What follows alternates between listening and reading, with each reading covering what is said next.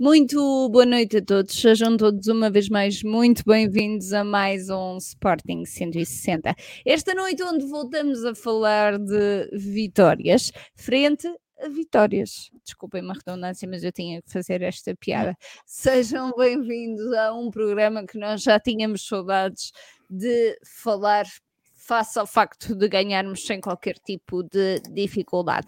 Começar o programa a dar as boas-vindas ao meu painel habitual. Hoje começo pelo João Castro. João, bem-vindo uma vez mais ao Sporting 160. Boa noite, Mariana. Boa noite, Pedro. Estamos quase a chegar ao episódio 300, que é uma coisa inacreditável. Um, boa noite a todos. Hoje estou de veras cansado, portanto posso confundir jogadores e, e, equipas, que hoje está mesmo difícil. Mas uh, vamos a isto: uma, uh, uma, uma, vitória, um sorteio da, da Liga Europa, que também temos para comentar, obviamente. Um, só nos falta mais um jogo até à paragem e, e, dar aqui os parabéns pela presença da Mariana na Rádio Observador. A minha sogra diz que gostou bastante, portanto, uh, os parabéns para a Mariana. Eu não tive a oportunidade de ouvir que estava fora, uh, ouvi só aquele trecho que me mandaste, obrigado. Mas um, dar os parabéns pela tua estreia na rádio. Obrigada. Obrigada eu por teres, por teres sugerido o meu comentário na Rádio Observador. Pedro Varela, tu que está decidido não vês mais jogos até o final do ano. Bem-vindo. é bem, obrigado. Boa noite, Mariana. Boa noite, João. Boa noite a todos que estamos a ouvir. Não me importo, digo já. Time eh, diferido. Foi, vamos para o time diferido. Vamos para a equipa do, do Balinhas. E, do Balinhas e do, e do, e do César. E portanto, um, não, é. Um, infelizmente, infelizmente não deu para ver. Já, não, já há muito tempo que não. Vou dizer já nem me recordo quando foi a última vez que não vi absolutamente nada, é que nem, nem, nem liguei o stream, nada, nada, foi mesmo, estava num jantar, como eu tinha dito até no Patreon do Spot 160, estava num jantar em Guimarães, eh, onde estavam para cima de 50 ou 60 adeptos do Vitória, um, ehm, que também não viram, porque não havia, não havia televisão no sítio ah, e aquilo era, era, propriamente num sítio que não era fácil. Descanso para toda a gente. Foi um descanso para toda a gente. Claro que quando foi expulso um jogador deles, eles também rapidamente perceberam que a coisa poderia descambar ainda mais, até porque o Sporting começou bem, já vamos falar disso. Mas, mas não, olha, e resta-nos esperar pelo próximo fim de semana, que é o último jogo antes da, desta paragem para, para o Mundial. E, mas correu bem e há aqui coisas interessantes para falar, e depois também do sorteio porque dá uma sensação que às vezes eu não sei se os sportingistas querem estar na Europa ou se querem estar a chorar por terem jogado com o Midland ou se têm raiva porque depois sai um clube grande. É sempre, todos os sorteios é sempre a mesma coisa, é sempre o mesmo filme, nunca se está contente com nada e, e arranja-se sempre qualquer pretexto porque o Midland isto, o Midland aquilo, porque não calhou este, porque o Benfica é que tem sorte e o Porto também e não sei o quê. Epá, é, é impressionante, mas siga, vamos a isso. E um grande, grande programa nos espera esta noite. Não, se, não avançamos sem antes agradecer, obviamente, a todos os patronos do Sporting 160, patreon.com barra Sporting 160. A verdade é que o Mundial está a chegar, mas os conteúdos no Patreon não vão parar e vamos continuar a fazer programas, até porque há taça da Liga. Portanto, o Sporting 160 continua, continua a existir para bem e para mal de muita gente. Uh, mas cá continuaremos a falar sobre o universo verde e branco. E vamos então falar da vitória por 3-0 frente ao Vitória Sport Clube, neste caso o Vitória de Guimarães em Alvalade. Pedro, começo por ti e apesar de não teres visto o jogo, um, já vi. Já, já sei direto. que já viste, não viste em direto, mas viste, viste depois. Uh, o 11, que sofreu aqui algumas alterações, uh, surpreendeu-te? Estou a falar especificamente de Arthur, porque foi uma peça que uh, sinceramente surpreendeu muitos, muitos sportingistas uh, que, estavam, que estavam à espera de um 11 titular um bocadinho, um bocadinho diferente e Arthur entrou e fez, se me permitir, não, não me não me surpreendeu pela razão simples de explicar, porque uh, umas horas antes tinha feito a antevisão com o Castro e o Castro tinha, tinha falado dessa questão e falamos um bocadinho sobre, falamos sempre um bocadinho sobre um, ehm, nós até, eh, o Castro até, eu até costumo, quando pergunto, quando analisamos o 11 titular na antevisão, há sempre dois caminhos. Analisamos aquilo que achamos que vai ser o 11 titular do Ruben Amorim, e o que o Castro diz, olha, eu acho que vai ser este, acho que vai ser este por esta razão, e depois há algumas variações. Aliás, temos feito isso várias vezes e o Castro tem, tem proposto ali uma série de variações que, hum, que nós temos falado, até do ponto de vista tático. lá que poderiam ser diferentes para, para o Sporting. E, e efetivamente falou-se do Arthur.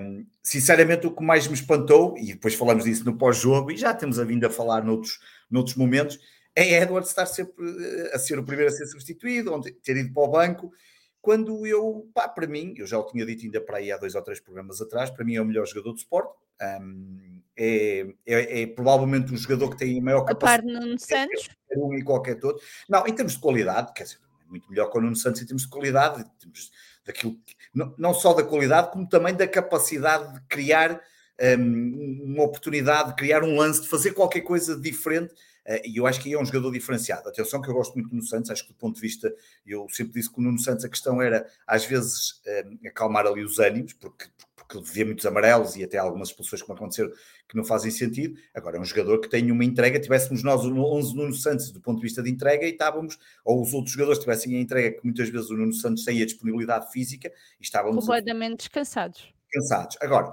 espanta muito mais essa questão do Edwards do que propriamente a questão do, do, Arthur, porque eu acho que o Arthur hum, até tinha entrado bem contra o Eintracht Frankfurt. Eu até na brincadeira dizia que, um, que o Arthur, a praia dele era a Liga dos Campeões, pelos dois gols que marcou, pela, pela, pela preponderância que acabou por ter nessa competição, e portanto não me espanta nada, até porque o Ruben Amorim teria que mexer. O, o, o que espanta, as coisas que, que, estavam a espantar era, por exemplo, o Trincão nunca, nunca ir para o banco, pelos vistos.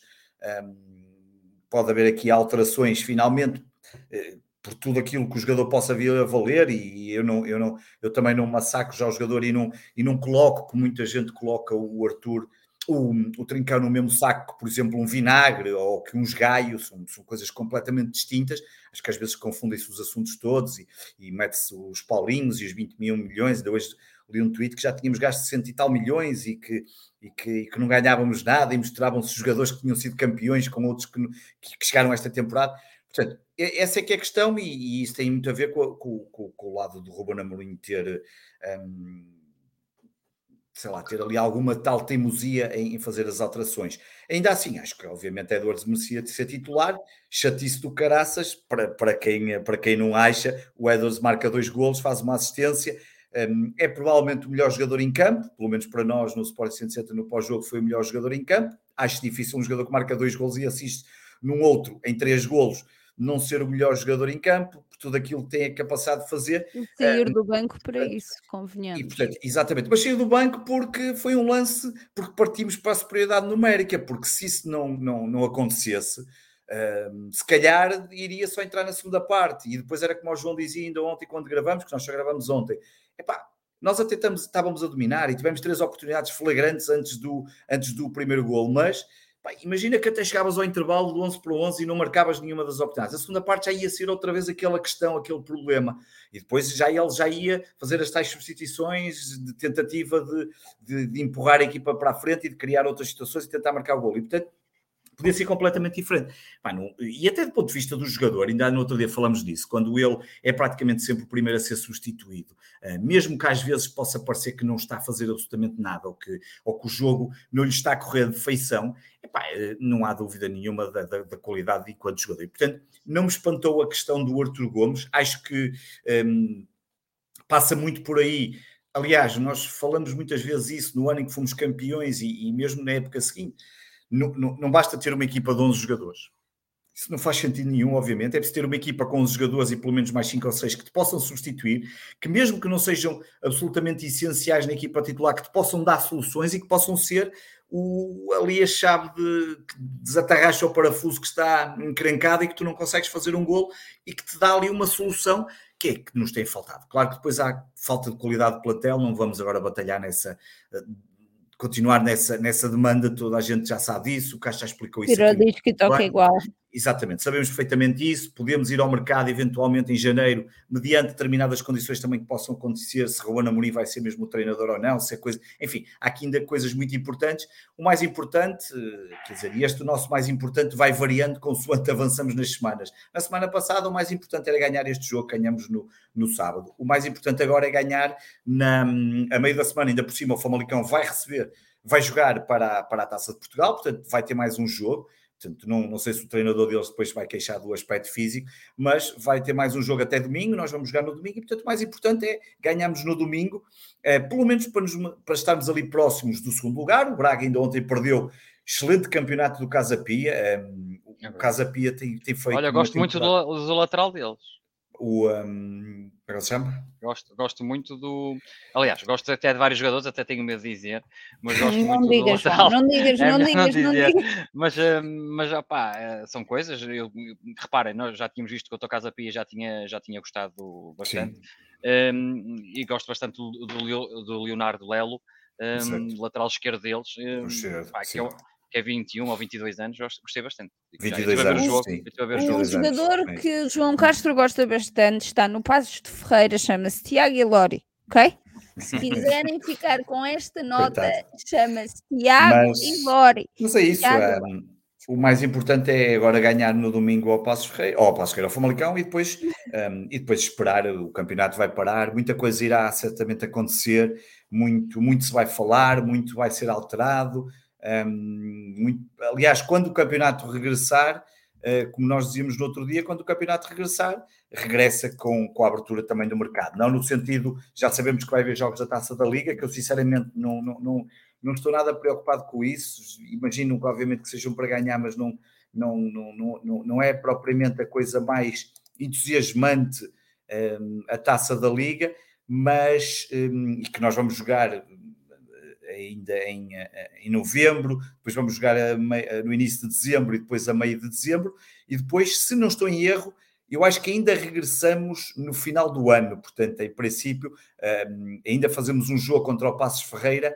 ehm, em Alvalade, que está marcado, a data de calendário está marcada a 28 de dezembro. Significa que a Liga depois arranjará ali, entre 27 e 28, seja o que dia for aquilo, e portanto será assim o último jogo do ano, o primeiro do campeonato após Mundial e o primeiro e, logo a seguir abre o mercado e portanto eu imagino que estes estes estes um, estes momentos estes estes próximos mês e meio, não é? Mais coisa, o Mundial tem um certo. mês, mais 15 dias, um mês, um mês e meio, sim, mais 15 dias, sim. o Mundial começa daqui a 15 dias, portanto este mês e meio muita coisa se irá passar eh, e muita coisa havemos de, de perceber o que é, qual é o caminho, até porque depois termino só com isto, o, o, o, Ruben Amorim depois, um, curiosamente, teve aquela declaração muito interessante dos adeptos e do apoio da Juveléu, que, que eu imagino que nem toda a gente possa ter gostado disso, mas foi muito interessante um, e, e, foi uma, uma declaração importante.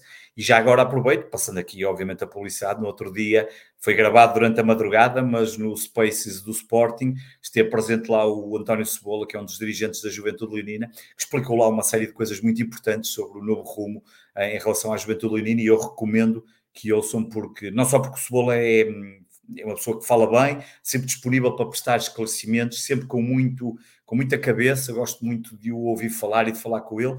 E, um, e um, eu desta vez só ouvi a parte final e depois ouvi mais tarde, mas não, nem tive, nem, nem, nem, presenciei. Portanto, há aqui muita coisa que certamente vai acontecer. Ou isso também não fosse o Sporting, portanto, como nós sabemos, neste mês e meio muita coisa irá acontecer uh, no nosso clube, porque era impossível nós podermos passar Ui. um mês e meio sossegado sem que houvesse nenhuma Nem notícia. uma semana. Sem nenhuma notícia nenhuma, assim, sem notícia. Sem nada, sem nada. Sem, começava só modalidades, para... modalidades, não é nada. Não, ou seja, fazíamos o Sporting 160 de segunda-feira e depois só, só modalidades, quando só, só, só via modalidades. o campeonato outra vez é que voltávamos é a, a falar sem stress nenhum e portanto Exato. era muito engraçado. Não, o Sporting, mesmo que quiséssemos, o Sporting não nos permite. João, uh, foi uma vitória tranquila, mas mais do que isso, quero pegar aqui uh, na forma como a Amorim viu a oportunidade de fazer entrar Edwards ainda na, na primeira parte.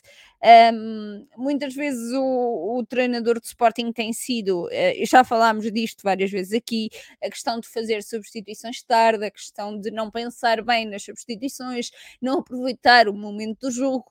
E uh, a verdade é que este sábado ele aproveitou, viu a oportunidade, fez entrar o Edwards e a verdade é que resultou. Portanto, queremos mais deste Amorim. É verdade, um Amorim mais interventivo a partir do banco, acho que, acho que viu bem, uh, tirou o Nazinho e meteu o Edwards, um, acho que era o que o Sporting precisava e depois eh, foi só com o Edwards em campo que o Sporting realmente chegou aos golos, não é? Ele acaba por marcar o inglês dois golos e uma assistência, um, embora o primeiro golo seja assim a meias com o Porro.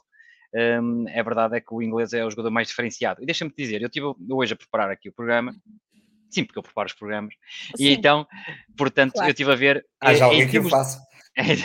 em termos de participação de golos, em golos, e só contando com a, a Taça Portugal foi só um jogo e não marcamos nenhum.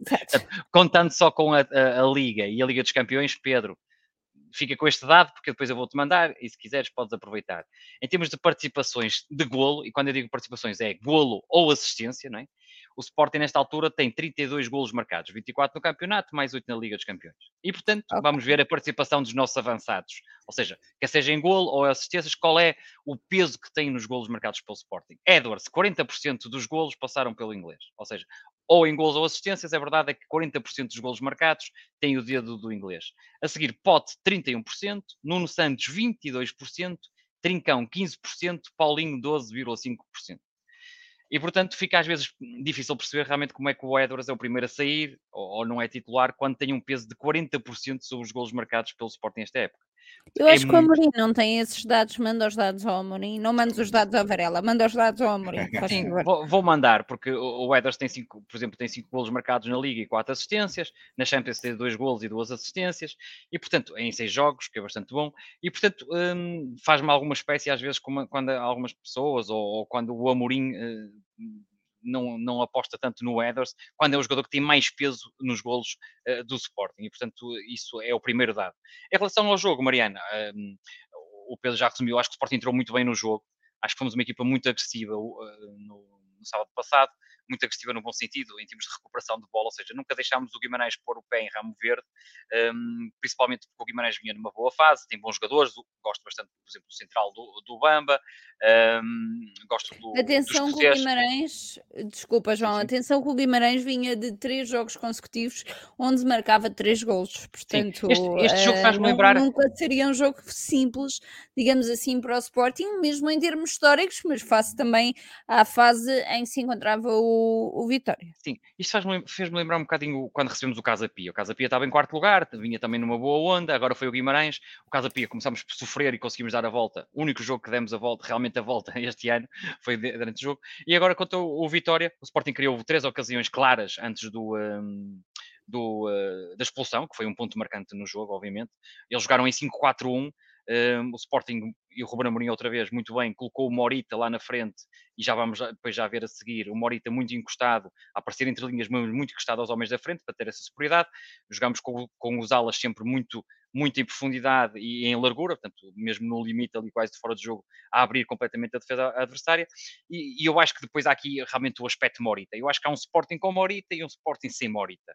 Eu, eu, sei que há muita gente que gosta de ver o Pote atrás, e eu prefiro realmente ver o japonês atrás do que o Pote, até porque os jogos que o Pote jogou atrás, eu já disse isso, eh, perdemos com o Arouca, perdemos contra o, Frankfurt e perdemos contra o Chaves quando o Pote jogou o 8, apesar de dar algumas coisas boas em, a nível ofensivo, eu acho que a equipa nunca fica tão equilibrada uh, como fica com o Morita. E depois o Morita, uh, e falamos isso no, no, uh, no pós-jogo, o Morita tem uns dados e a Goalpoint lançou estes dados, nesta altura melhores que o Mateus Nunes. O Morita tem tantos golos em, em 11 jogos como o Mateus Nunes em 33 jogos. Mas depois lá vamos, mais lá à frente, num, num Patreon especial, falaremos exaustivamente disso.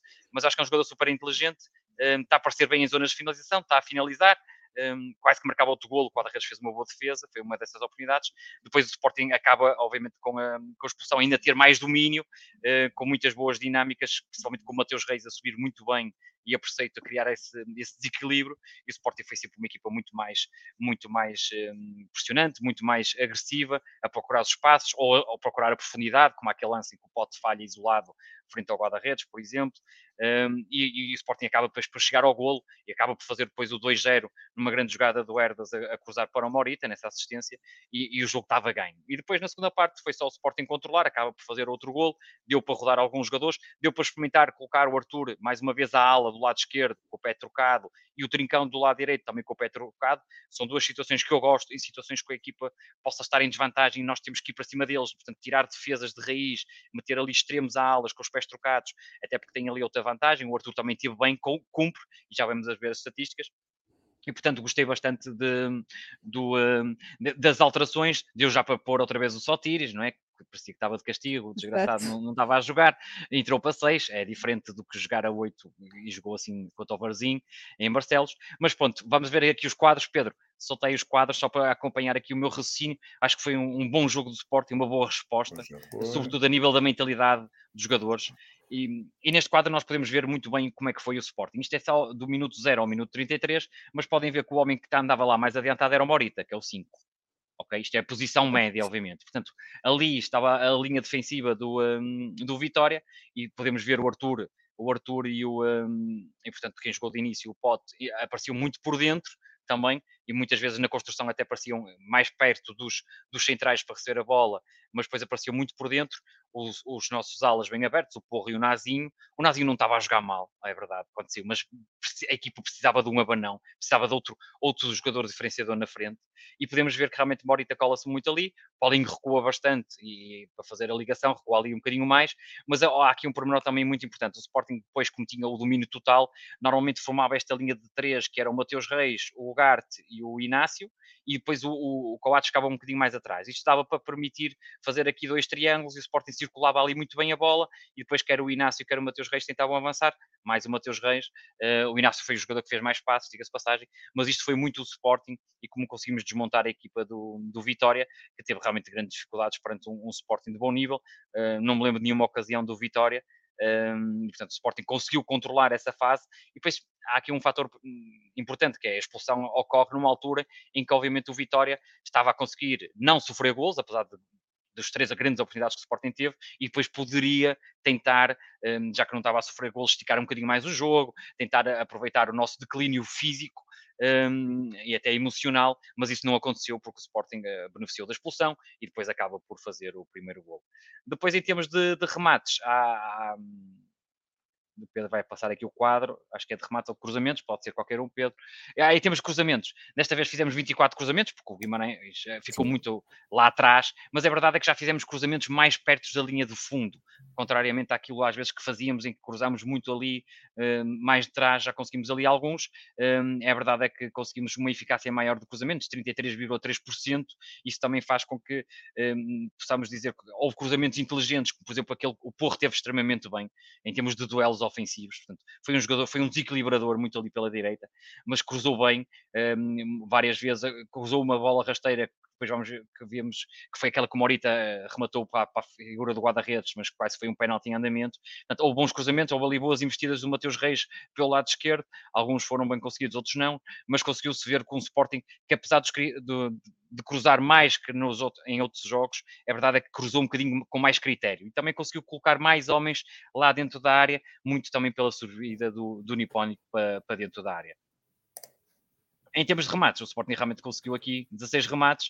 Uh, a verdade é que faz uh, dois golos dentro da pequena área e, e consegue fazer um, um, golo fora da área com aquele remate de Edwards. Uma das coisas que eu e o Pedro até já batalhámos muito, porque é que o Sporting remata tão pouco remata fora, pouco da área, fora, da área. É, e tem jogadores para isso, e, por exemplo, o Edwards, e, mas calhar tem que estar em campo para rematar, não é? Pois. Mas uh, Edwards e alguns outros jogadores. Mas até mesmo o Trincão, o próprio Trincão, que teve tantas oportunidades remate, de campo, sim. quantas vezes, e remata bem é e, e, nunca às rematou, vezes, era pouquíssimo. Vezes, damos ali um passo a mais, tentamos Exatamente. fazer uma finta a mais quando podemos tentar mais, mais vezes o remate, um, mas acabou por ser um jogo muito bem conseguido uh, e o Sporting com ali algumas boas finalizações dentro da, da grande área. Uh, depois, em termos de jogador, o que eu queria destacar aqui, e já tínhamos trazido o Morita anteriormente e tudo, queria destacar aqui o Arthur Gomes, pode ser uma solução para a aula quando for necessário. Um, ele, ele, repara, depois não tem nenhum, nenhuma finalização, ou seja, nunca teve muito perto das zonas de finalização, mas nas ações ofensivas, ele em 5 dribles tem 80% de eficácia, portanto foi importante ele do lado esquerdo a dar mais um volume uh, a um cadal ofensivo à equipa do Sporting. Em termos de cruzamento teve 60% de eficácia, portanto foi bastante bom em termos de cruzamentos também, em termos de eficácia. Obviamente ele teve muito mais na esquerda e, e pessoalmente aqui no mapa de passos podemos ver, ele teve 49 passos, teve quase 90% de eficácia. Alguns passos obviamente são para trás, são passos laterais, curtos, mas a verdade é que teve bem também no passe. Eu acho que é uma solução interessante em, em jogos em que o Sporting está claramente a dominar o jogo, está, está quase a lugar meio campo e precisa ali de ter um ala com outras características e ainda, para mais um destro com o, pé, com o pé invertido pode ser muito importante, que é para os cruzamentos serem mais fechados, sair mais eh, para as zonas de, de pequena área e mais para as zonas de guarda-redes e serem mais, mais, mais bem efetuados, que é pela capacidade de dribble que ele tem e também de desequilíbrio. E depois ali no território das ações podemos ver ali ele era ali que ele estava ali o ponto médio dele, depois todas as suas ações ali pelo lado esquerdo, obviamente, um, algumas do lado direito, mas pouquíssimas, mas podemos ver que ele teve ali muito naquela posição a meio do meio campo pelo lado esquerdo, uh, muito também na primeira parte a receber ali, ali, várias vezes a bola, um bocadinho mais recuado, mas depois na segunda parte a ala, ali a partir muito para dentro e, e a, a, acrescentar realmente dificuldades à, à, defesa vitoriana. Portanto, foi uma boa opção, o Trincão do, outro lado também, hoje decidi aqui trazer o Arthur Gomes porque tinha sido também uma surpresa ele ter sido titular. E é justo e, e, foi justo, e portanto, um, e mostras aqui pelos números que teve bem, cumpriu. Obviamente, não é um jogador ainda exuberante, um jogador com uma, uma grande capacidade, desequilíbrio total, e que não, ainda não é um Edwards, mas, mas tem sido útil. E depois, esta polivalência em poder jogar lá na frente ou poder jogar a ala e dando coisas que, por exemplo, o Nazinho não consegue dar, eu acho que pode ser importante para alguns jogos. A verdade é que o brasileiro um, esteve bem, jogou os 90 minutos e teve bons números. Olha, vamos aproveitar aqui, ainda antes de avançarmos para as questões da Liga Europa, o resumo das modalidades e tudo isso, para aqui duas perguntas do chat e começamos com a pergunta do Diogo. Boa noite a todos. Não estará Ruben Amorim presa aos dados que recebe dos mini-coletes? Há jogadores que treinam com menos intensidade, mas que aparecem sempre nos jogos. É, é uma boa questão do Diogo. Vamos já daqui um, um abraço ao Diogo. Uh, eles chamam-lhe os mini coletes, eu às vezes chamo-lhes de sutiã, um, que é os dados obtidos, obviamente, as métricas obtidas. É, isto aqui, um, isto aqui às vezes vai muito percepção também do treinador, obviamente, porque há jogadores que podem treinar com menos intensidade, há jogadores que treinam sempre muito bem, mas escondem-se um bocadinho dos jogos, principalmente quando as equipas não estão tão bem, ou seja, eu, já joguei futebol e havia colegas que hum, em alguns jogos, quando estava mais difícil, escondiam-se, apesar de terem grande talento, e há outros jogadores que treinam com menos intensidade, mas depois na altura dos jogos jogam a valer, jogam com barba rija um, e não se escondem. Ou seja, quando a equipa está mal, são os primeiros a dar a cara, os primeiros a tentar mudar as coisas. Isso às vezes é um bocadinho mais pelo feeling e pelo conhecimento da personalidade que, os, que o treinador tem, ou que, ou que deverá ter dos, dos, seus atletas, porque isso acontece muitas vezes, Mariana, acontece muito mais do que o que nós esperamos. Um, eu até percebo, imagina, eu até vejo, por exemplo, o Eders, um jogador que não tenha tanta intensidade nos treinos, um, obviamente tem que ter sempre a intensidade mínima, exigível, não é? Não é estar lá a passear, mas é um jogador que está, tá feito para aparecer em alguns momentos e para decidir nos jogos.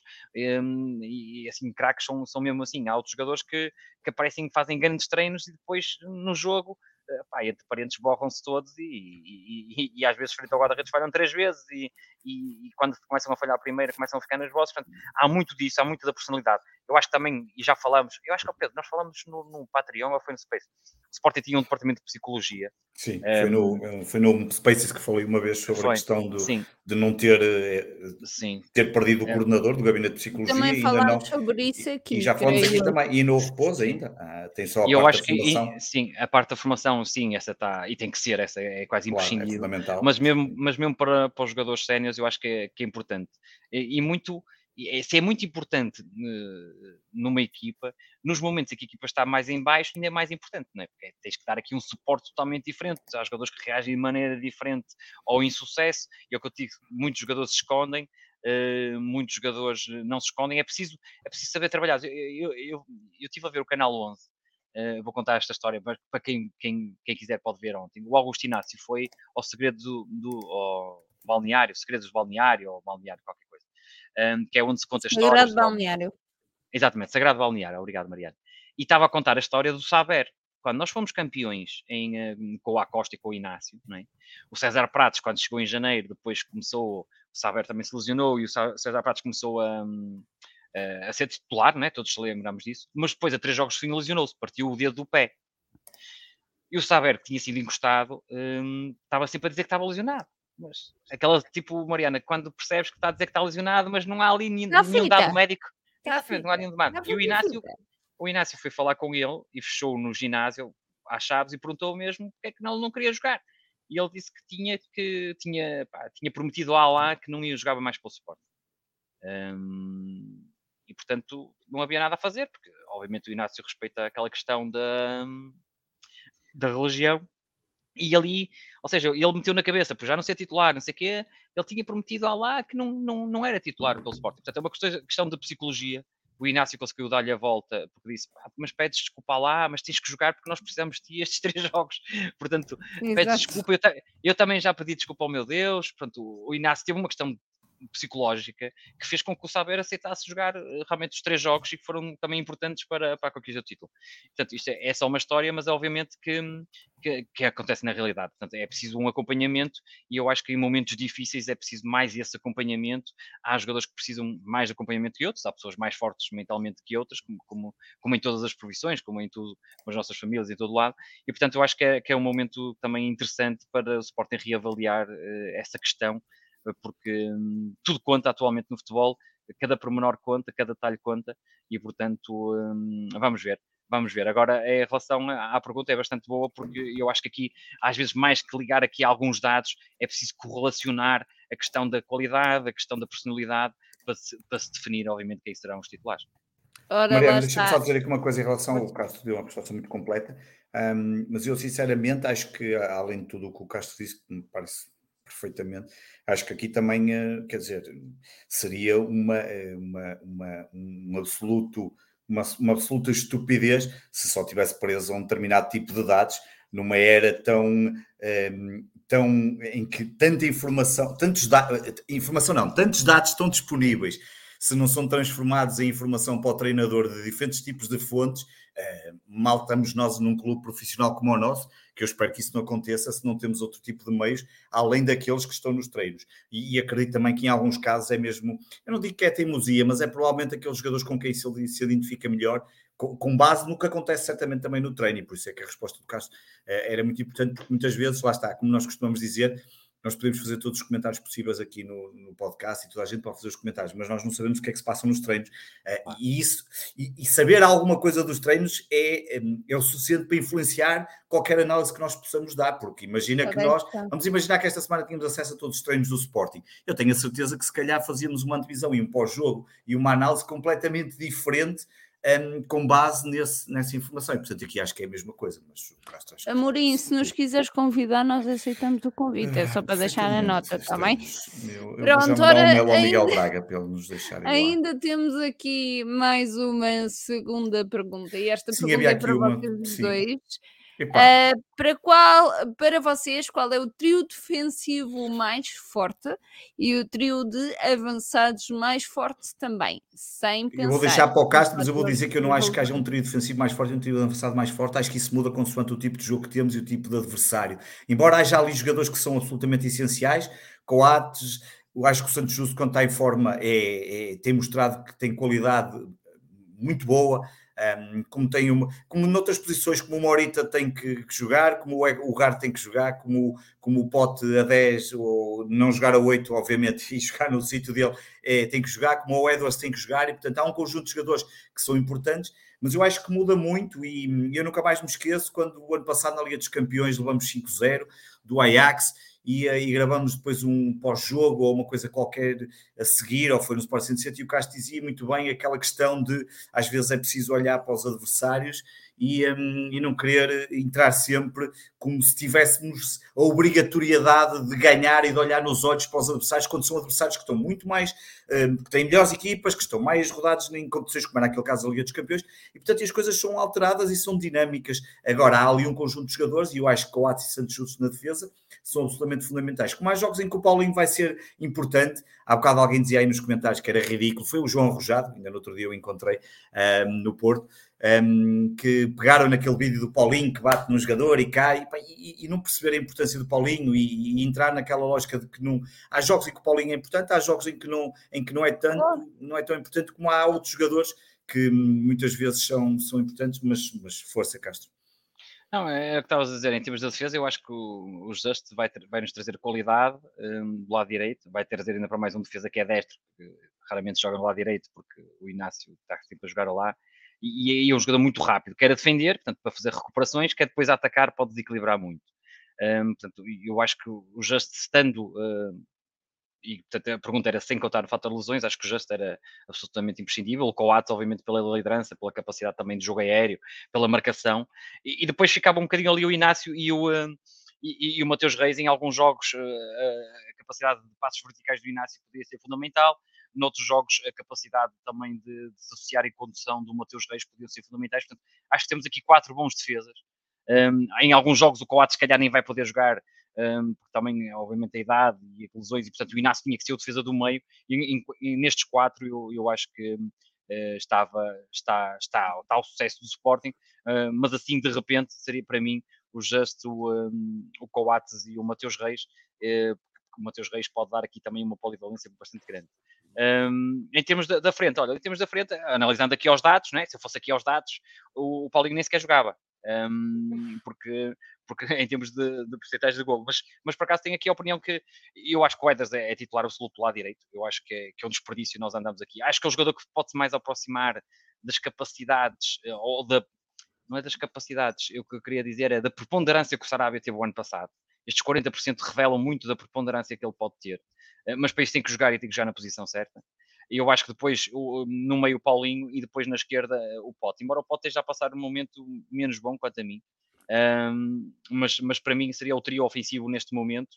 Um, isto contando com o Nuno Santos é ala, não é? E, e um, claro. há ali uma questão que, que alguém colocou mas lá está, isto também depende da análise do, do, adversário, como é que a defesa dele joga, se, se, valeria a pena em vez de ter o Pote um jogador mais rápido, tipo claro. o Arthur Gomes, portanto depende muito da, da, análise também que fazemos, como é que o adversário vai jogar.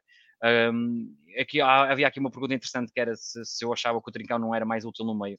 Eu acho que sim, que, que o Trincão com o Eders, o Sporting perde quando eles trocam. Um, eu acho que o Trincão podia ser treinado para jogar mesmo no meio. Um, lá está, na posição do Paulinho, quando fosse possível eu acho que tem mais capacidades para isso do que estar ali a jogar na aula. Um, é, eu acho que, que, sim, eu acho que, eu acho que seria mais útil, até porque tem até uma, uma boa qualidade de passe, uma boa visão de jogo, e podia ser útil, tem que treinar para isso, tem que mudar um bocadinho as suas características, já sabe que vai levar com centrais, vai levar ali com, com, com, eh, com eh, o peso dos centrais em cima dele, a questão física ali em cima dele, mas um, tem que saber jogar assim dessa forma. Eu acho que poderia ser realmente uma, uma boa opção. Eu sempre pensei que quando falávamos de trio ataque móvel, eh, a opção preferencial fosse Trincão no meio e Edwards na direita, mas Ruben Amorim pensou ao contrário. Um, eu sei que de vez em quando eles trocavam as uhum. posições e tudo, mas eu preferia que, que mantivessem ali muitas posições e que o Trincão jogasse mais pelo meio e o Edas pela direita, mas o treinador é Ruben Amorim, mas, mas sim, preferia, preferia, preferia que o Trincão jogasse no meio, acho que aí ele poderia render mais, eu acho que ele tem que pensar que hum, seria até para ele melhor nesta altura, até porque diga-se uma, uma, coisa que eu já sempre disse aqui, o Porro e o Edwards jogam muito melhor os dois em conjunto lá direito do que o Porro e o Trincão, já se percebeu que existe muito mais química, hum, este jogo até também o demonstra, e portanto eu acho que não se pode perder este lá quando se vê ali jogadores que ligam bem um, e, e, quando se troca já não, já não se vê esse estão lá. E portanto, mais vale manter o que está bem, eh, que é o Porro e o Ederson ali na direita, e tentar adaptar o Trincão ao meio. Uma coisa de cada vez, já conseguimos fazer com que a Mourinho conseguisse fazer uma substituição no momento certo do jogo, portanto tem que ser assim uma coisa de cada vez, João Castro. E não, ele, antes... ele, também é novo, né? tem, tem que evoluir, porque ele só é treinador há três anos e meio, não, quatro Sim, anos, é, quatro portanto anos. É, é bastante recente. Portanto, é uma evolução e nós estamos cá para uh, acompanhar. Ainda antes de irmos aqui um, ao sorteio da Liga Europa estou uma viagem do Sport Uh, um bocadinho para longe, digamos assim, acho que é o termo certo. E ainda antes de falarmos aqui do jogo contra o Famalicão, vamos saber o que é que se passa nas modalidades com o resumo, pela voz e pela imagem do Tiago. Boa noite, Mariana. Boa noite, João. Boa noite, Pedro. Olá a todos os ouvintes do Sporting 160. O handball chegou a sétima jornada do campeonato pela Carambol 1. Fomos até Santo Tirso vencer o Ginásio Clube Santo Tirso por 34-23, com os primeiros 10 minutos menos conseguidos em termos ofensivos, para ser um pouco simpático, uh, algo que para Ricardo Costa rever, pois já começa a ser um pouco habitual esta época. A partir daí a equipa atinou e ainda deu para ganhar confortavelmente, com Kiko Costa a ser um grande destaque com 10 golos marcados. Nota também para o regresso de André José, de forma mais efetiva à equipa, e à passagem pela sétima jornada, o Sporting continua invicto no campeonato e em primeiro lugar, em igualdade pontual com o Benfica, mas com melhor ataque e melhor defesa que os encarnados. O basquetebol teve confronto europeu meio da semana, a quarta jornada do grupo G da fase de grupos da FIBA Europe Cup. Fomos até à Polónia vencer o Voklavek por 85-73. Os polacos não valiam tanto como aquilo que tinham mostrado cá e recordo que apesar da derrota fizemos um belo jogo em termos ofensivos mas ainda assim confesso que eu não esperava por esta vitória fora de portas. O Sporting realizou novamente um bom jogo em termos ofensivos, com a diferença que desta vez conseguimos parar os atiradores polacos e defender não só a linha exterior, como a área pintada. Só a título de exemplo, os polacos baixaram de cerca de 60% de lançamento de 3 no jogo de Lisboa para cerca de 23% neste jogo. Sporting muito bem nas trocas e nas ajudas, tendo Travante e Armudo feito um excelente jogo em termos defensivos e, para além disso, conseguimos envolver vários jogadores no ressalto, sobretudo defensivo, ganhando assim a luta das tabelas. Os Leões chegaram a ter uma vantagem bem mais larga, mas uma pressão quase a campo inteiro por parte da equipa da casa já na parte final do jogo reduziu a nossa vantagem a 12, continuando assim os polacos com vantagem no confronto direto. Fener fez um jogo verdadeiramente sensacional, com 23 pontos, 10 ressaltos, 5 assistências e 5 triplos, tudo isto em apenas 26 minutos de jogo. Lovat juntou mais 16 e Armud fez quase um duplo-duplo com 8 pontos, 9 ressaltos e 4 abafos. Vitória importante que nos coloca com a hipótese de nos apurarmos para a fase seguinte. No fim de semana, a oitava jornada da primeira fase da Liga Betclic, no pavilhão João Rocha, recebemos o Lusitânia e vencemos por 90-83. Um grande primeiro período onde o Sporting marcou 32 pontos, mas o intervalo fez-nos claramente mal. O Sporting entrou meio adormecido, o Lusitânia surgiu mais agressivo na defesa, pressionou logo a nossa saída de bola e no ataque rodando bem a bola, procurando o homem livre e conseguindo boas situações de lançamento e conseguiu mesmo igualar o jogo a 67 pontos e marcar 30 pontos no terceiro período. A cerca de 3 minutos e meio do fim, o Lusitânia passou mesmo para a frente do marcador, mas na resposta Fener saca um triplo e coloca-nos novamente na frente para depois Armudo fazer um novo triplo e com o Sporting pouco depois a afastar-se e a ganhar uma pequena almofada que lhe garantiu a vitória. O Sporting perdeu a luta das tabelas, mas termina o jogo com belíssimas porcentagens de lançamento, nomeadamente os 44% de lançamento de 3 pontos e os 85% da linha de lance livre. 6 vitórias em 6 jogos, mas com, devido aos jogos que o Sporting tem atraso, encontramos apenas em quinto lugar na classificação. O futsal feminino disputou a sexta jornada da Liga Feminina Placar Futsal. Fomos até Oeiras, ao pavilhão desportivo dos Lombos, vencer a Quinta dos Lombos por 9 bolas a 0. Foi um regresso às vitórias, com direito a boa exibição e goleada grande após dois empates consecutivos. Desta vez, Débora Queiroz fez um póquer e a Kika Margarida, Débora Lavrador, Ana Alves e Cristina Costa marcaram um gol cada uma. E à sexta jornada, as Leões são quartas classificadas com quatro vitórias, dois empates e uma derrota. Os homens foram, disputaram a quinta jornada da Liga Betclic Futsal. Fomos até Guimarães eh, vencer o Candoso por 5 bolas a uma, uma boa exibição, num jogo tranquilo e controlado do princípio ao fim, pese embora a luta da equipa do Conselho de Guimarães, sobretudo na primeira parte. Com apenas 2-1 ao intervalo favorável aos Leões, o Sporting acelerou na segunda parte, de forma a evitar surpresas, terminando o jogo a golear e a, a, o resultado até peca talvez por escasso. Visto Cavinato, gols de Diogo Santos, que está cada vez mais envolvido na equipa, Ziquité e Pauleta, e com o empate do Benfica frente ao Braga do Joel Rocha, o Sporting continua isolado e aumentou ainda mais a vantagem para o eterno rival, que é agora quarto classificado. O voleibol feminino disputou a sexta jornada da primeira fase da Liga Lidl no pavilhão João Rocha, recebemos o Boa Vista e vencemos por 3 sets a 0, com os parciais 25-9, 25-11 e 25-12. Foi um jogo entre equipas com uma diferença abismal. O Boa Vista é o penúltimo classificado e isso notou-se em campo. Com todo o respeito que as boas visteiras merecem, as Leões tiveram muita facilidade em fechar os pontos e os sets, tal como os parciais demonstram. A oposta Fernanda Rodrigues foi a nossa melhor marcadora com 11 pontos, num jogo onde Daniana Esteves e Maria Maia tiveram muito tempo de jogo. Com apenas uma derrota em 6 jogos, o Sporting é terceiro classificado com os mesmos pontos do quarto, do quinto e do sexto. Os homens disputaram a sexta jornada da primeira fase da Liga Una. Fomos até Viana do Castelo, ao pavilhão municipal Santa Maria Maior, vencer o Vôlei Clube Viana por 3 sets a 0. Os parciais de 15-25, 21-25 e 19-25. Mais uma vitória fácil por 3-0, desta vez o jovem Zona 4 mexicano Josué Rios jogou no lugar de Brian Belgarejo. Equipa, equipas ambas com, as, com boas recepções, com o Sporting a conseguir, apesar de tudo, marcar a sua posição no serviço com 7 aces e fruto da boa recepção a estar novamente muito forte no centro da rede. 10 pontos de Tom Svans, que em conjunto com Pedro Cardoso, também com 10, foram os nossos melhores pontuadores e após 3 vitórias seguidas por 3-0, o Sporting é agora sexto classificado na Liga. É tudo por agora, saudações leoninas a todos, digas alto. E agora sim com voz, e um grande, grande resumo das modalidades pela voz e pela imagem do Tiago Botelho. Obrigada, Tiago, até para a semana. E meninos, temos aqui um sorteio da Liga Europa que uhum. ditou uhum. um, aqui uma viagem, obviamente também, uh, da equipa dinamarquesa a Lisboa. Vamos jogar com o Midland. A verdade é que uh, o Sporting uh, já se queixou. Os sportinguistas já se queixaram aqui uh, do, do sorteio, digamos assim, uh, que um, ehm, pode não ter sido entendido como favorável ou como nós pretendíamos. Mas, Pedro, faça as equipas que, que poderiam calhar, diz-me tua justiça. Eh, eu, eu, vamos já vamos por partes. Acho que obviamente cada, cada clube merece a nossa, o nosso respeito. Eh, e, e, nós adivinhámos no WhatsApp. E adivinhámos no WhatsApp. E, curiosamente, eu e o João estávamos num grupo em que nos estavam todos a dizer palpites e eu e ele ao mesmo tempo. A mensagem que eram os dois ao mesmo tempo, dissemos os dois o Midtjylland.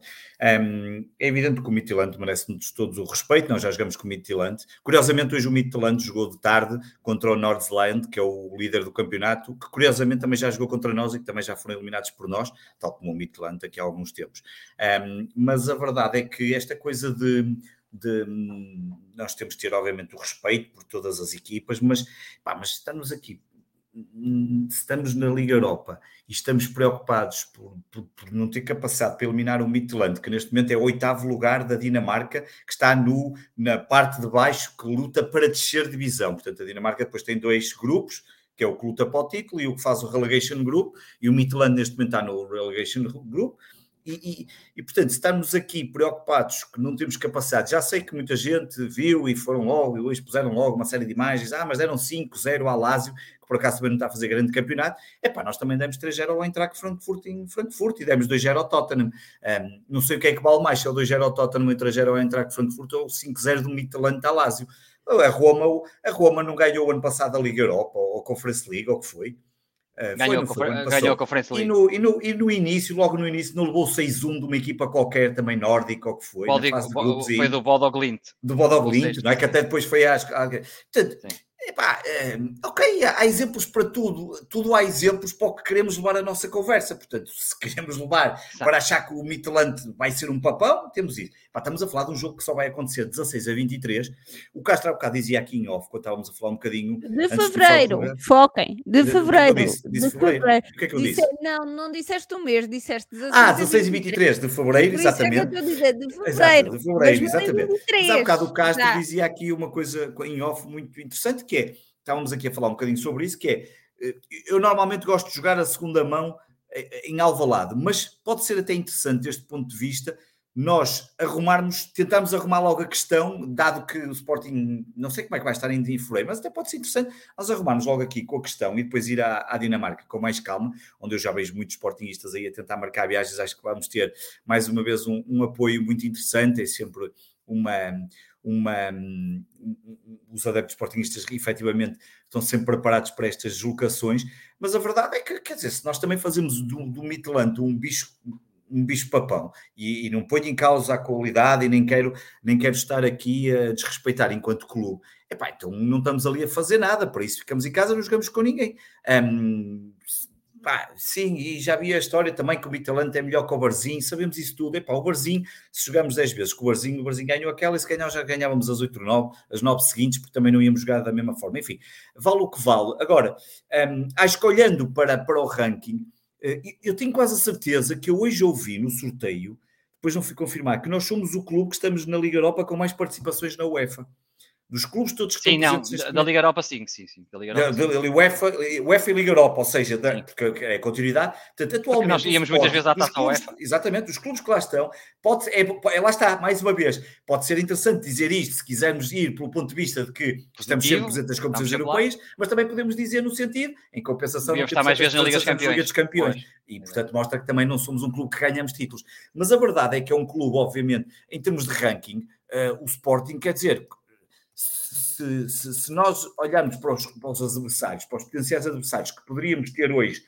um, na, na, Liga na, na, Liga Europa, epá, eu acho que eu acho que, que, e atenção que o ranking engana muito, porque, por exemplo, o Midland até tem melhor ranking com a União de Berlim neste momento. E, no entanto, se calhar o União de Berlim iria ser muito mais difícil do que o Midland, quer dizer, teoricamente, por, por, por estar no, bem classificado na Bundesliga, por estar a fazer bons jogos, por ter, estar a jogar. Portanto, e já jogou com o Braga, por exemplo, este ano. Um, e, portanto, eh, agora eu não queria que calhasse. Eh, eu vi muita gente a pedir o Manchester United. Bem, eu acho uma piada, porque eu acho que o Manchester United, num dia bom, se estiver num dia bom, eh, ganha-nos sem problema nenhum, como, como provavelmente, se calhar, até eh, a Roma do Mourinho. Portanto, depende muito. Eu acho que agora, olhar para o Midland e não, e não ter a consciência de que este jogo tem que ser para ganhar e para passar. Pá, se não temos isso, então mais vale ficarmos em casa e não jogamos com ninguém e assim já não precisamos de sorteios. Portanto, eu não acho que nós sejamos candidatos a ganhar a Liga Europa. Uh, ao contrário, por exemplo, acho que na Liga dos Campeões Porto e Benfica podem muito bem amealhar ainda mais dinheiro, porque eu vejo ali, o Benfica vejo com muita capacidade para passar um Bruges, e o Porto pode discutir perfeitamente a passagem com o Inter, significa que vão estar presentes nos quartos de final. E com um bocado de jeito, há dois clubes que já vão ser eliminados nos, nos oitavos, dois, dois tubarões, quanto mais seja, por exemplo, o Liverpool e o Real Madrid, que vão jogar entre eles. Um, e, portanto, vão continuar a amealhar, e isso é que são mais notícias para nós, porque vão continuar a amealhar mais milhões que vão impactar na, nas temporadas seguintes, mas Pá, nós temos obviamente que ganhar ao Midland e, e, a seguir venha, venha quem vier, vamos, olha, aí sim, aí sim acho que vale a pena ir dizer jogo a jogo, mas ainda, ainda falta muito tempo, só vamos jogar em Fevereiro e, uh, e até lá, olha, ainda muita coisa pode acontecer. Uh, Temos que fazer o Varandas pode decidir trabalho. não voltar ao Sport, e sei lá, no Natal, o bacalhau, uma coisa qualquer, e nunca se sabe, às vezes estas coisas acontecem. Uma má disposição e nunca mais quer ser presidente. No Sporting, o que é hoje não é amanhã, nós já claramente, sabemos. Uh, Olha, claramente. João, deixa-me falar sobre o Midtjylland, porque eu conheço muito bem a Dinamarca. Sim, um, é verdade. Se aqui expert. E, portanto, uh, deixa-me falar. É, é, preciso, é, atenção, que a equipe das dinamarquesas tem, tem bastante qualidade. E, portanto, nós não podemos menosprezar, mas não podemos ter medo. Isto temos que relembrar aqui pontos muito, muito fáceis de relembrar sobre este Midtjylland. O Benfica jogou a pré-eliminatória da Champions com eles e foi lá ganhar 3-1 à Dinamarca e ganhou na luz 4-1. Portanto, um, com as devidas diferenças entre o momento atual do Benfica e o momento atual do Sporting, é verdade é que ganhou os dois jogos. Um, esta equipa do Midtjylland esta equipa do Midtjylland está a fazer uma péssima campeonato. Eles trocaram um treinador a meio da, da eliminatória com o Benfica. Eles tiveram que trocar treinador. Um, a época foi mal planeada. Um, tem dois jogadores muito conhecidos, um, ou, ou pelo menos mais conhecidos. O Pior Sisto, que jogou muitos anos no campeonato aqui espanhol, no Celta de Vigo, e, e que às vezes nem é titular aqui no, no Midtjylland este ano. É o Chilufa, que joga ali do lado, direito, do lado esquerdo. Uh, tem o Evander, um brasileiro muito bom, que era do Vasco da Gama, e que é, é, é provavelmente é o melhor jogador deles, mas tem, tem tido algumas lesões. Tem um jovem dinamarquês, o, o Dreyer, que é o melhor marcador da equipa. E, o... e tem um Paulinho também, João. também tem um Paulinho, eles. E, e tem, Estava e tem o, não sabia, atenção. Tem, tem o Isaacson também é, é, outro, é outro extremo. O, André, o Dreyer pode jogar avançado, o Isaacson é outro extremo, também tem quatro gols e é, e é um bom jogador. Já tem aqui bons jogadores dinamarqueses, obviamente. Tem, tem um, um dos melhores marcadores deles também é, é o Cava, o avançado da, da Guiné-Conakry. Acho é de uma Guiné, não sei qual é, mas é, é da Guiné. Um, e portanto tem, tem, realmente bons jogadores. Um, este ano não têm tido. O Paulinho que estás a falar é, é o defesa esquerdo. É, exatamente. É a defesa esquerda, né? pronto, mas, mas também, por exemplo, hum, há, há, há, alguns jogos não é titular, outros, outros sim têm sido titular ali lado esquerdo, até como o, como o próprio Juninho, eh, que às vezes entra, que é o central. Mas é verdade é que hum, esta equipa tem passado muitas dificuldades na, na, na, Liga Dinamarquesa. Eles estão habituados a estar mais lá para cima, uh, não estão a conseguir, portanto, está, está a ser uma época um bocadinho ao lado. Agora, aqui eu acho que há três questões importantes. Primeiro, qual será o momento do Sporting em fevereiro? Ok? Claro. Temos esse ponto. Depois, qual será o momento do Midtjylland em fevereiro? Isto porque o campeonato dinamarquês vai parar. Um, e param sempre por questões de inverno, não é por causa do Mundial, é questões de inverno. O Sporting, nesta altura, o segundo jogo ser na Dinamarca, até um bocadinho melhor, porque o tempo poderá estar ligeiramente uh, melhor, mas podemos apanhar ali muito frio, ou podemos apanhar mesmo neve naquela altura. E, portanto, é, é, um dos aspectos importantes. E o, o, primeiro jogo, por isso é que eu estava a falar com o Pedro. E eu até acho que o primeiro, jogo, o primeiro jogo Sporting é o regresso à competição deles. Deles, é. é, é o campeonato, campeonato voltar, o campeonato Sim. começa depois logo a seguir. Exatamente, é, não é isso. E, portanto, nós não, eles fazem sempre torneios de, claro, de, de, de inverno com eles, inverno, exatamente, é? fazem jogos, um, porque não sabemos como é que eles vão estar. Também não sabemos como é. E, portanto, há aqui três questões. O momento do Sporting, o momento deles, porque eles vêm de uma grande paragem, portanto, eles vão estar mesmo frescos, entre aspas, porque vêm de uma grande paragem, não pelo Mundial, mas pela competição deles. Um, depois a questão do, do, tempo lá também pode ser importante, e daí eu ter dito que no primeiro jogo era, era importante o Sporting ir com algum conforto para lá, porque depois podemos ter não só a questão do adversário, mas um bocadinho a questão do tempo, que pode ser, pode ser manhosa para nós, obviamente, embora uma equipa profissional tenha que estar habituada a, a essas coisas, mas tem a sua interferência, e depois nós nunca sabemos como é que vai ser o mercado, quer do Sporting, quer do Midtjylland é? Nunca sabemos, portanto, que jogadores é que o Sporting vai ter na altura, a mais ou a menos, e exatamente a mesma equipa, é a mesma questão para eles, até porque eles estão numa situação desfavorável nesta altura e provavelmente vão querer uh, estar numa situação mais favorável. E portanto, um, o Midtjylland joga na cidade de Erning, fica a 3 horas de carro de Copenhaga, portanto, para quem vai à Dinamarca tem essa possibilidade de não ir uh, diretamente, não ir de, de, avião, porque pode ter que haver ali escalas e, e os preços também aumentarem. Tem a possibilidade de ir até Copenhaga e depois alugar o carro 3 horas, ou de autocarro, ou, ou, de comboio, que são cerca de 3 horas e meia que demora de Copenhaga à cidade de Erning. Um, vamos ver o que é que, o que, é que, o que, é que dará este, este jogo, mas eu acho que o Sporting claramente eh, é favorito, tem que ter o cuidado e tem que ter o respeito por esta equipa. Aliás, eles ficaram num grupo salvo erro, todos ficaram com 8 pontos, 8 ficaram pontos, à frente da Lazio, não é? Toda a gente empatada com 8 pontos. Portanto, em, em, último lugar ficou o Sturm Graz, a Áustria, e ficou a Lazio. Um, e portanto há que ter, há que ter esse, esse, esse respeito também para, para, pelas equipas nórdicas, estão a evoluir bastante e têm muitos bons jogadores nacionais. E o Midtjylland, por acaso, é, é uma das equipas até que tem mais estrangeiros. Há, há equipas que não optam assim por tanto, mas o Midtjylland tem realmente bastante estrangeiros. Um, vamos ver o que é que a equipa valerá na altura, mas eu acho que mais do que o Midtjylland, mais do que o tempo, mais que tudo, o foco é do Sporting. O Sporting tem que melhorar nesta paragem, uh, tem que retocar o plantel se se e só se o Amorim for o treinador para a próxima época, porque não vale a pena ir buscar dois ou três jogadores com o aval do Amorim e depois ele ir embora e nós podemos ficar aqui com um bebê nas mãos. Eu acho que uma das questões eh, principais para o Sporting, uma das maneiras de reforçar o plantel eh, cirurgicamente seria através de empréstimo, um, com a opção de compra ou não, porque este risco, há aqui um risco grande do Amorim não ficar e, e nós estar a investir dinheiro no mercado de janeiro para depois os jogadores não ficarem, eu acho que pode não ser uma boa aposta. Portanto, um, o Sporting favorito, há que ter aqui um bocadinho de, de atenção, obviamente, ao que este Midtjylland pode fazer ou poderá fazer, um, mas o Sporting tem todas as condições para passar. Acho que foi um sorteio favorável globalmente para as equipas portuguesas. O Benfica calhou o Bruges, uh, e apesar de todo respeito pelo Bruges, acho que tem uma equipa mais forte. O Porto calhou o Inter Milão, o Inter já anda uh, aí a cantar de galo, que foi favorável. Eu acho que, o Inter vai ser eliminado pelo Porto, por exemplo. Um, ehm, o Braga teve... E não pode cantar muito galo, não é? Que o vai sétimo lugar, correr, sétimo lugar, correr horrivelmente, não é? Tem uma boa equipa e tudo, mas eu, eu acho que, pronto, uh, fazem este, este papel, às vezes os dirigentes, eu acho que colocam mais pressão para, para a equipa ou, ou dão mais a, armas de motivação às equipas contrárias e, e, e, o Braga sim teve azar de todas as equipas que estavam lá no sorteio, acho que o Braga teve azar a, a Fiorentina, apesar de não estar naquele, nos tempos áureos da Fiorentina, era a equipa mais difícil, mas no cômputo geral acho que o sorteio foi bastante favorável às equipas portuguesas. Deixa-me só lembrar que o Sporting se tivesse ficado em segundo lugar tínhamos apanhado o Nápoles e eu e o Pedro falamos aqui tantas vezes do Nápoles como tem sido das equipas que jogam melhor futebol e íamos ter aqui um grande osso para roer eh, em fevereiro se nos calhasse aqui o Nápoles. A verdade é que em fevereiro recebemos uma equipa dinamarquesa, vamos até a Dinamarca e vamos a caminhar a passos largos para o final do Sporting 160. E deixa só dizer uma coisa, Mariana, que se, se passarmos depois os, os, adversários que temos, temos aqui adversários que também, mais uma vez, um, mesmo estando aqui num momento muito intermitente, que, que nos dá, podemos até um, porque os adversários já são conhecidos, foram os que ficaram em, em primeiro lugar da, da Liga dos Camp, da, da Liga da Europa League, do, do grupo da, da, da, Liga Europa, e portanto depois temos o Arsenal, o Fenerbahçe, o Betis, o União Santo Galoase, o Real Sociedade, o Feyenoord, o Freiburg e o Ferencváros. Portanto, o Arsenal não acho quer.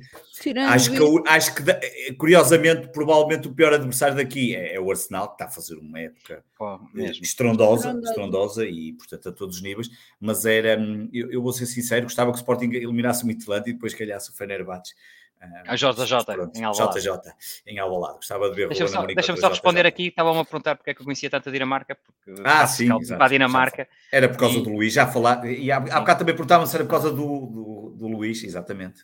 Faz não, não é por causa do Luís. Não é por, não é por causa do Luís. Faz esse scouting para lá. O Luís, Luís é da Suécia. O Luís é Ai, não, o Luís é da Suécia. Está bem, esquece. Já estava aqui. Vocês conheço, não baralhem países, para amor de Deus. Pois é, pois é. Está bem, tem razão. Eu posso-vos dizer que, até conheço melhor a segunda, a, a segunda e a terceira divisão da Dinamarquesa do que a Superliga, porque vejo mais jogos da segunda e da terceira divisão uh, e tem lá estádios muito curiosos para yeah. quem quiser. E, e digo-vos uma coisa: o, quem for à Dinamarca, se tiver a oportunidade de ficar lá uns dias e houver um jogo do Copenhaga em casa, que vá, porque é dos melhores ambientes atualmente no, nos estádios de futebol. Copenhaga. Está em terceiro lugar, se não me engano.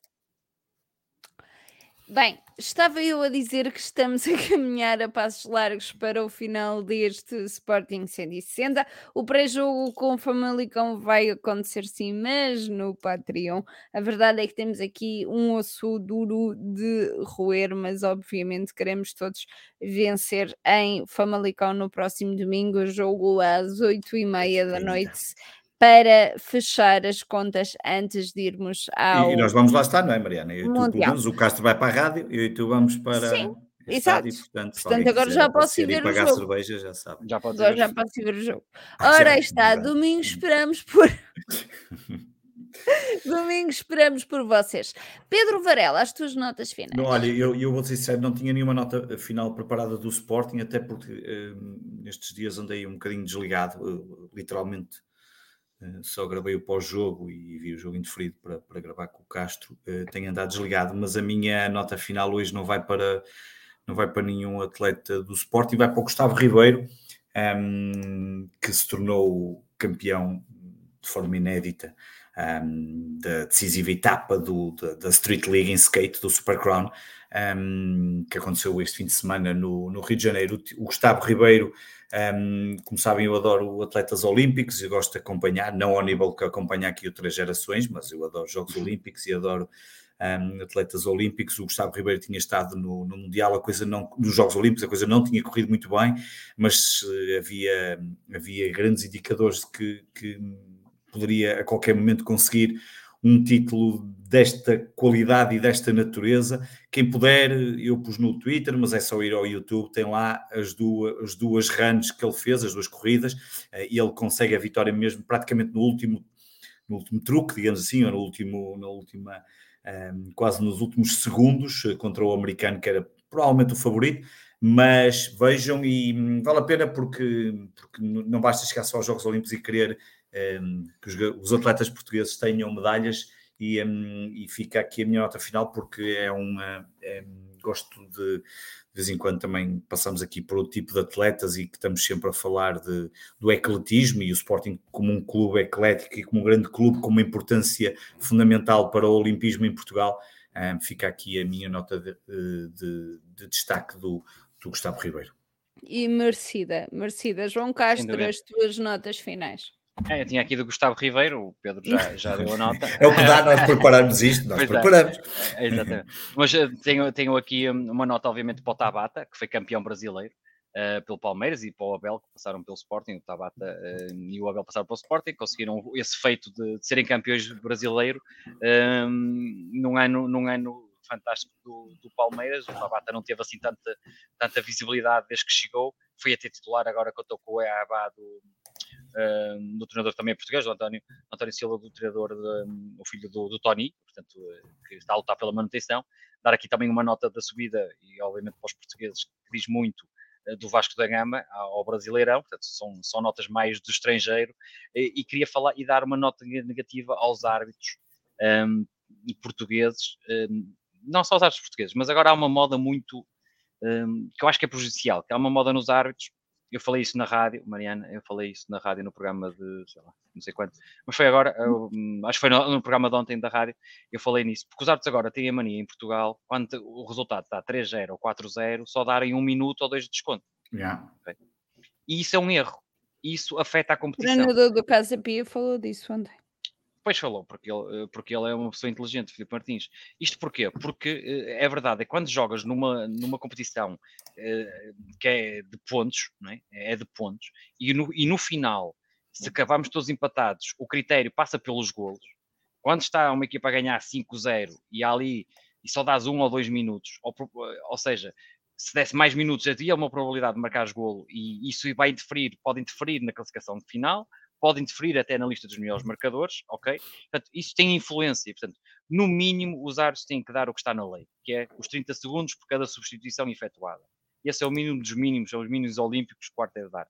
Se quando, às vezes, por pena ou porque o jogo já está decidido, isso pode ser feito numa eliminatória da Taça Portugal, ok? Já estás a perder 4-0, não vais recuperar e, portanto, eh, terminar o jogo e não dar os devidos contos. Agora, numa competição a pontos corridos, os árbitros têm que ter cuidado porque pode influenciar a classificação final, pode ditar subidas, pode ditar descidas, pode até ditar o campeão.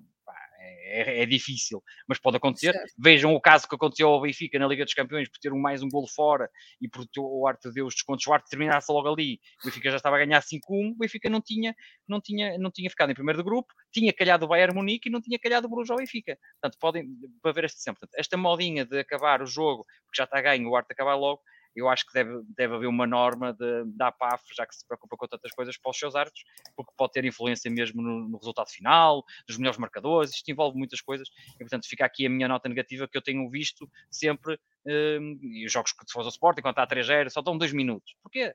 Porquê é que só dá 2 minutos? Portanto, não faz sentido, fica aqui esta minha nota também para isso. E uma nota sentida por todos os, todos os adeptos do bom futebol. Meninos, está terminado mais um Sporting 160. Obrigada aos dois. Obrigada a todos aqueles que nos estiveram a ver e ouvir. Obrigada também ao Tigas. Não me esqueço hoje, não me esqueci dele. A semana passada agradeci-lhe no final, mas não lhe agradeci no fecho do programa. Obrigada a todos aqueles que nos estiveram a ver e ouvir em direto. Obrigada a todos aqueles que nos vão ver e ouvir ao longo desta semana. Uma boa semana a todos Viva o Sporting Clube Portugal. Viva o Sporting. Viva o Sporting.